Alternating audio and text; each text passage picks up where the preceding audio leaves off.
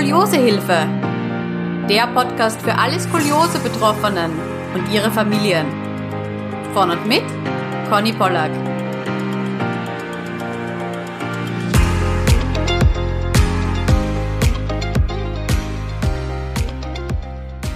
Hallo und herzlich willkommen zu einer neuen Skoliosehilfe Podcast Folge. Ja, das ist ein bisschen eine Premiere für mich, weil normalerweise weiß ich bei Solo-Podcast-Folgen immer ganz genau, wie die Folge heißen wird. Heute lasse ich mich selbst davon überraschen, wo die Reise so hinführt. Also ich bin schon richtig gespannt. Ja, ich möchte heute mit dir über eine Sache reden, die mir sehr am Herzen liegt und ich weiß, dass ganz, ganz viele Skolis da draußen vor ähnlichen Herausforderungen stehen. Man, man möchte fast meinen, es ist immer wie so ein roter Faden, der sich durch viele skoliose Geschichten ähm, so durchzieht. Und ich habe lange, lange Zeit überlegt, wie ich anderen Skolis dabei helfen kann, diese Herausforderungen zu meistern und habe nun ja endlich einen Weg für mich auch gefunden, der sich richtig anfühlt. Und jetzt höre ich aber schon auf, hier komplett um den heißen Brei herumzureden. Du wirst dir vermutlich denken, ach, worauf will die Conny jetzt hinaus? Aber ich würde sagen, ich starte mal ganz zu Beginn. Mm, Skoliose wird ja oft im Kindes- und Jugendalter diagnostiziert und wenn man sich so auch die ganzen Podcast-Geschichten von den betroffenen Skolis anhört, dann merkt man, dass es bei vielen doch ein relativer Schock war. Oft ein Schock natürlich für die Eltern, die oft viel früher schon begreifen, was diese Diagnose mit sich bringen kann, aber dann auch ein vielleicht ein bisschen verzögerter Schock auch von den Skolis selbst, von den Kindern, von den Jugendlichen, wenn sie dann zum Beispiel ihr Korsett bekommen, wenn sie dann in diese Identitätsfindungsphase kommen, wo sie ja sich mit allem Möglichen vergleichen. Das ist ja eine ganz normale Phase im, im Jugendalter. Ähm, wenn sie merken, uh, ich bin anders als die anderen. Aber mit diesem Schock wird man vom System schon ziemlich allein gelassen. Also wenn man Glück hat, hat man eben einen Arzt erwischt, der die Skoliose korrekt diagnostiziert hat, der eben schon Therapiemaßnahmen wie zum Beispiel die Physiotherapie oder ein Korsett ähm, oder auch eine Reha schon äh, für einen beantragt hat. Aber den harten Alltag, was das eigentlich dann bedeutet, mit einem Korsett äh, in der Schule zu sitzen, ähm, was das bedeutet, wenn Eltern zu Hause ihre Kinder, die vielleicht eben noch nicht verstehen, wie wichtig es ist, jetzt in der Wachstumsphase etwas für seinen Rücken zu tun, ähm, diese Kinder dann tagtäglich zu motivieren, ihre Übungen zu machen, ähm, ihr Korsett zu tragen, ähm, sie vielleicht da auch ein bisschen in die Richtung Reha mal schubsen, ja, obwohl sie nicht wollen. Also ich kenne es von mir, ich wollte damals nicht, bin total happy wieder nach Hause gekommen, aber das ist eine andere Geschichte. In diesen doch sehr schwierigen Phasen lässt uns das System komplett alleine und es obliegt eigentlich den Eltern und manchmal machen das auch die Kinder oder Jugendlichen dann sogar schon selbst, dass die dann eben im Internet, auf sozialen Medien etc. nach Informationen suchen, ähm, sich vielleicht mal das ein oder andere Scrolli-Buch zulegen oder mal Studien auch zu der ganzen Thematik äh, durchlesen, weil eins ist sicher, wenn man es also ins World Wide Web raussieht, da kursieren natürlich auch viele Gerüchte, viele äh, Horrorgeschichten und auch viele Forschungsergebnisse, die jetzt äh, wieder widerlegt wurden. Mm, also in diesem Dschungel muss man sich ja auch mal zurechtfinden. Aber jetzt abgesehen von diesem von dieser Erstdiagnose, von diesem vielleicht Erstschock, diesen doch auch ähm, harten und äh, kräftezehrenden Jahren in der, in der Kindheit, in der Jugend, ähm, gibt es halt auch die Fälle, zu denen gehöre ich auch, wo die Skoliose-Geschichte halt eben noch nicht zu Ende ist, wo die Reise weitergeht.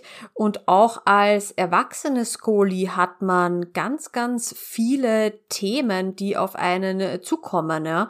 Also wenn ich da an mich zum Beispiel denke, da gibt's ähm, einige Entscheidungen, die man dann scheinbar plötzlich treffen muss, ja. Also da wurde einem noch gesagt, ach, in der Jugend noch grad so die Kurve gekratzt mit der Skoliose, jetzt ist alles gut, sie sind ähm, ausgewachsen, ja, schauen Sie ein bisschen auf Ihren Rücken, dann wird's nicht schlimmer werden. Mhm.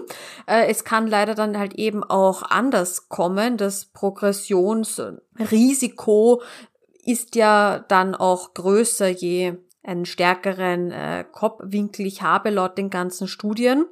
Aber so richtig drüber nachdenken möchte man natürlich nicht, wenn man frisch ausgewachsen ist und sich denkt, juhu, endlich befreit vom Korsett und endlich jetzt äh, vielleicht auch niemand jetzt mehr so dahinter den Übungen und man wird jetzt erwachsen und ja, ja, ich schaue auf meinen Rücken und, und, und alles ist gut. Ich möchte das Ganze jetzt auch mal ein bisschen vergessen. Ich glaube, das ist eine ganz normale Reaktion. Nur manchmal geht halt die Geschichte dann noch weiter und manche von uns sitzen dann halt eben beim Arzt vielleicht fünf Jahre, vielleicht zehn Jahre, vielleicht 20 Jahre später schauen ihr Röntgenbild an und wollen einfach nur losheulen, weil sie einfach dann ganz genau wissen, was das bedeutet. Oder der Arzt vor einem sitzt und sagt, mh, sie müssen sich jetzt entscheiden, äh, Skoliose-OP, ja, nein. Und das sind alles Entscheidungen, da geht man dann nach Hause, da ist man wie in Trance. Also mir ist es ja auch passiert in diesem Sinne, wenn man das so sagen kann. Ja, ähm, ich bin, meine Gedanken haben gekreist nur mehr um um diese eine Entscheidung, das für, das wieder. Welche Meinungen hole ich mir noch ein? Wie gehe ich damit um? Was würde das bedeuten für mein Leben und und und? Ähm, aber im Endeffekt hat man dann halt eben vielleicht ein paar Arztmeinungen und bei vielen Ärzten ist man halt doch dann leider nicht länger drin als ein paar Minuten. Ähm, da muss man dann schauen, dass man so vorbereitet wie möglich in den Termin irgendwie geht, damit man auch ja keine Frage vergisst, weil viele Ärzte sind doch leider jetzt nicht wahnsinnig auskunftsfreudig und wenn dich dann halt bestimmte Sachen interessieren oder du es halt einfach nicht verstehst, dann muss man da halt auch manchmal vier, fünf und sechs Mal nachfragen, auch wenn man sich da richtig komisch dann dabei vorkommt. Aber was das mit einem macht, in diesem, in diesem Prozess zu sein und selbst wenn man ganz, ganz liebe Menschen um sich herum hat und wenn man die Eltern vielleicht noch um sich herum hat oder äh, gute Freunde, den Partner etc., man fühlt sich trotzdem immer noch auf gewisse Art und Weise alleine, weil man eben das Gefühl hat, okay, es kann jetzt gerade niemand wirklich nachvollziehen, in welcher Situation ich mich hier gerade befinde.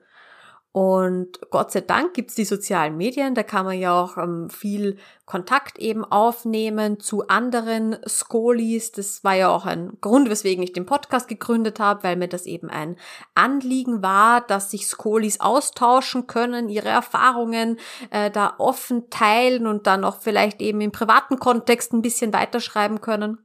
Aber die Entscheidung selbst, die kann dir halt dann niemand abnehmen. Also im Endeffekt, am Ende des Tages sitzt du halt dann da und musst die für dich richtige Entscheidung finden.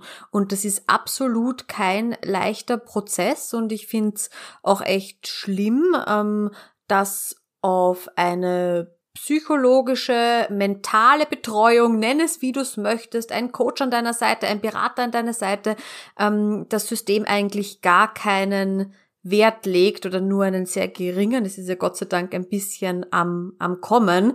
Und das ist auch eine Sache, die mir neben dem vielen Austausch mit anderen Skolis, einem tollen Ärzte, äh, Physio, was auch immer, Team, Korsettbauer-Team, ähm, was mir halt wirklich viel geholfen hat, ist mit jemandem darüber zu sprechen, der mich auch mental reifen lässt und mich mental weiterentwickeln lässt und mit mir gemeinsam auch ähm, die richtige Entscheidung für mich erarbeitet, äh, der mich unterstützt, der mir halt eben diese, diese helfende Hand anbietet.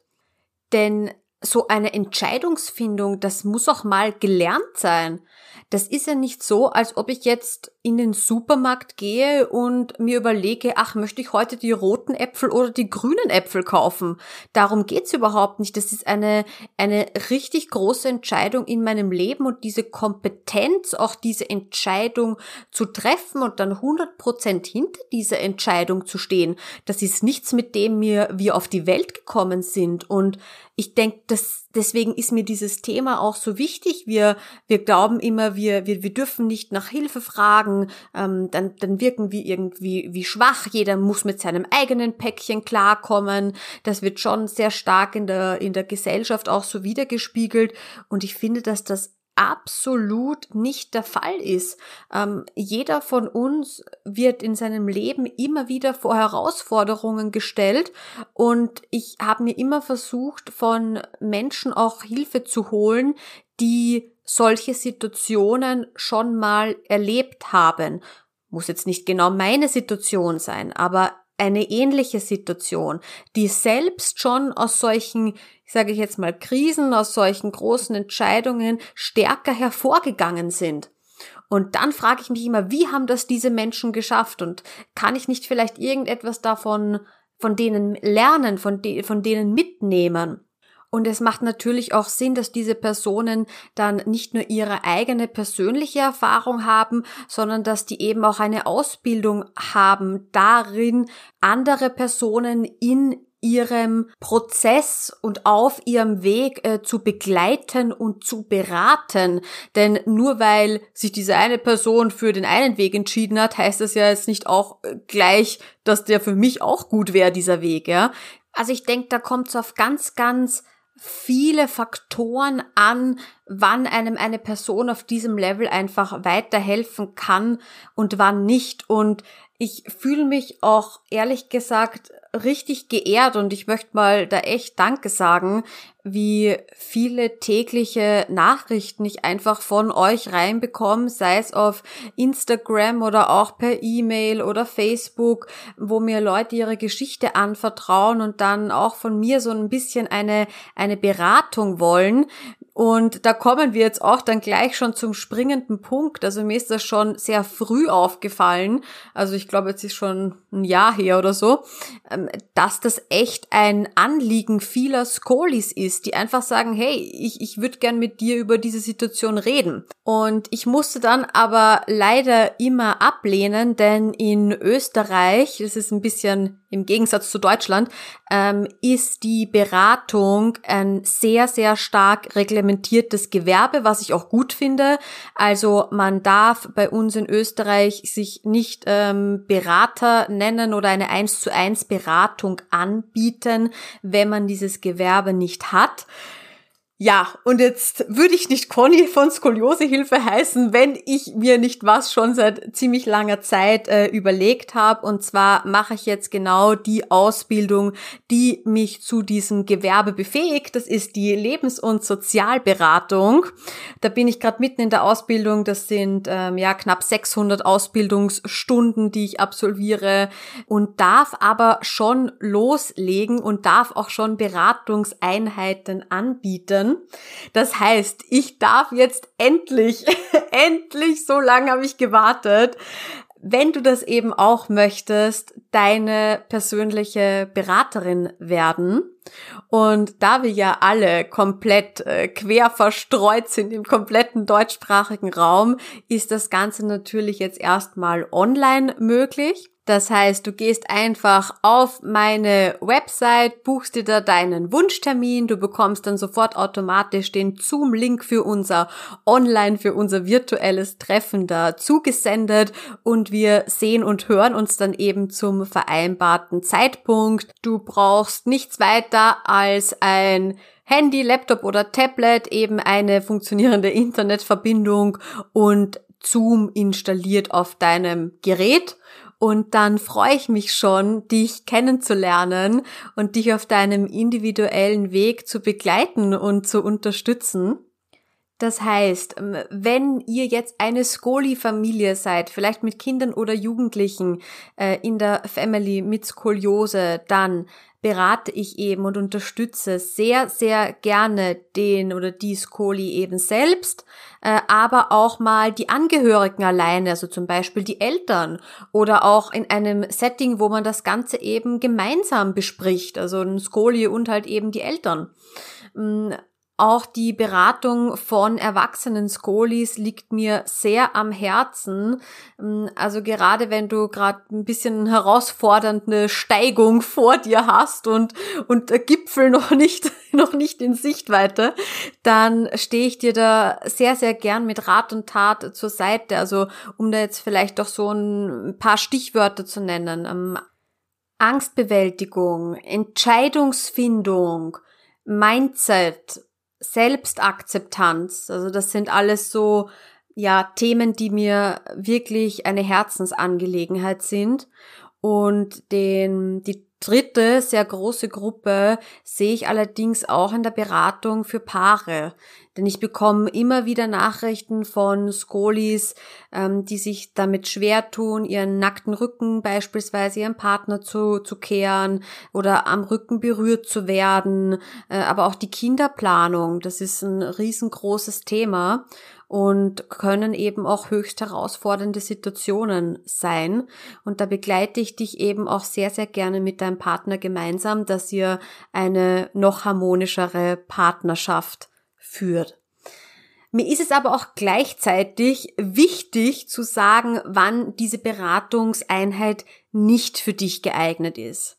Also, ähm, ich bin keine Ärztin, ich habe keine medizinische Ausbildung. Das heißt, wenn du ärztliche oder medizinische Hilfe benötigst, dann bitte suche auf jeden Fall einen Arzt auf.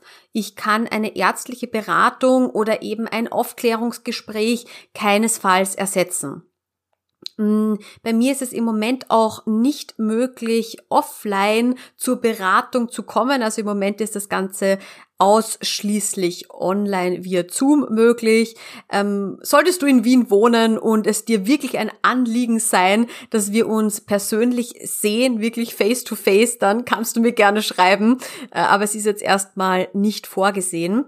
Und auch ganz, ganz wichtig, wenn du eine diagnostizierte psychische Erkrankung, also zum Beispiel eine bipolare Störung oder Schizophrenie etc. hast, dann bin ich leider nicht die Richtige. Solche Beratungstätigkeiten sind nämlich den Psychologen vorbehalten. Wenn du jetzt Lust bekommen hast, dass wir gemeinsam an deinen Skoli-Themen arbeiten, dann geh einfach auf meine Website www.skoliosehilfe.com-beratung. Dort findest du nochmal alle Infos schön zusammengefasst und auch gleich das Terminbuchungstool und da kannst du dir eben einfach deinen Wunschtermin aussuchen und wir sehen und hören uns dann. Solltest du noch Fragen haben, du weißt, so wie immer, du kannst dich natürlich immer bei mir melden auf dem Kanal, wo es dir gerade am passendsten ist, also per E-Mail, per Instagram, per Facebook. Ich versuche alles im Auge zu behalten. Ich wünsche dir noch einen wunder wunderschönen Tag und ja, ich freue mich, wenn wir uns eventuell hören und dass ich dich auf deinem individuellen Weg als deine persönliche Skoli-Beraterin, wenn du so möchtest, begleiten darf. Alles Liebe, tschüss, bis dann!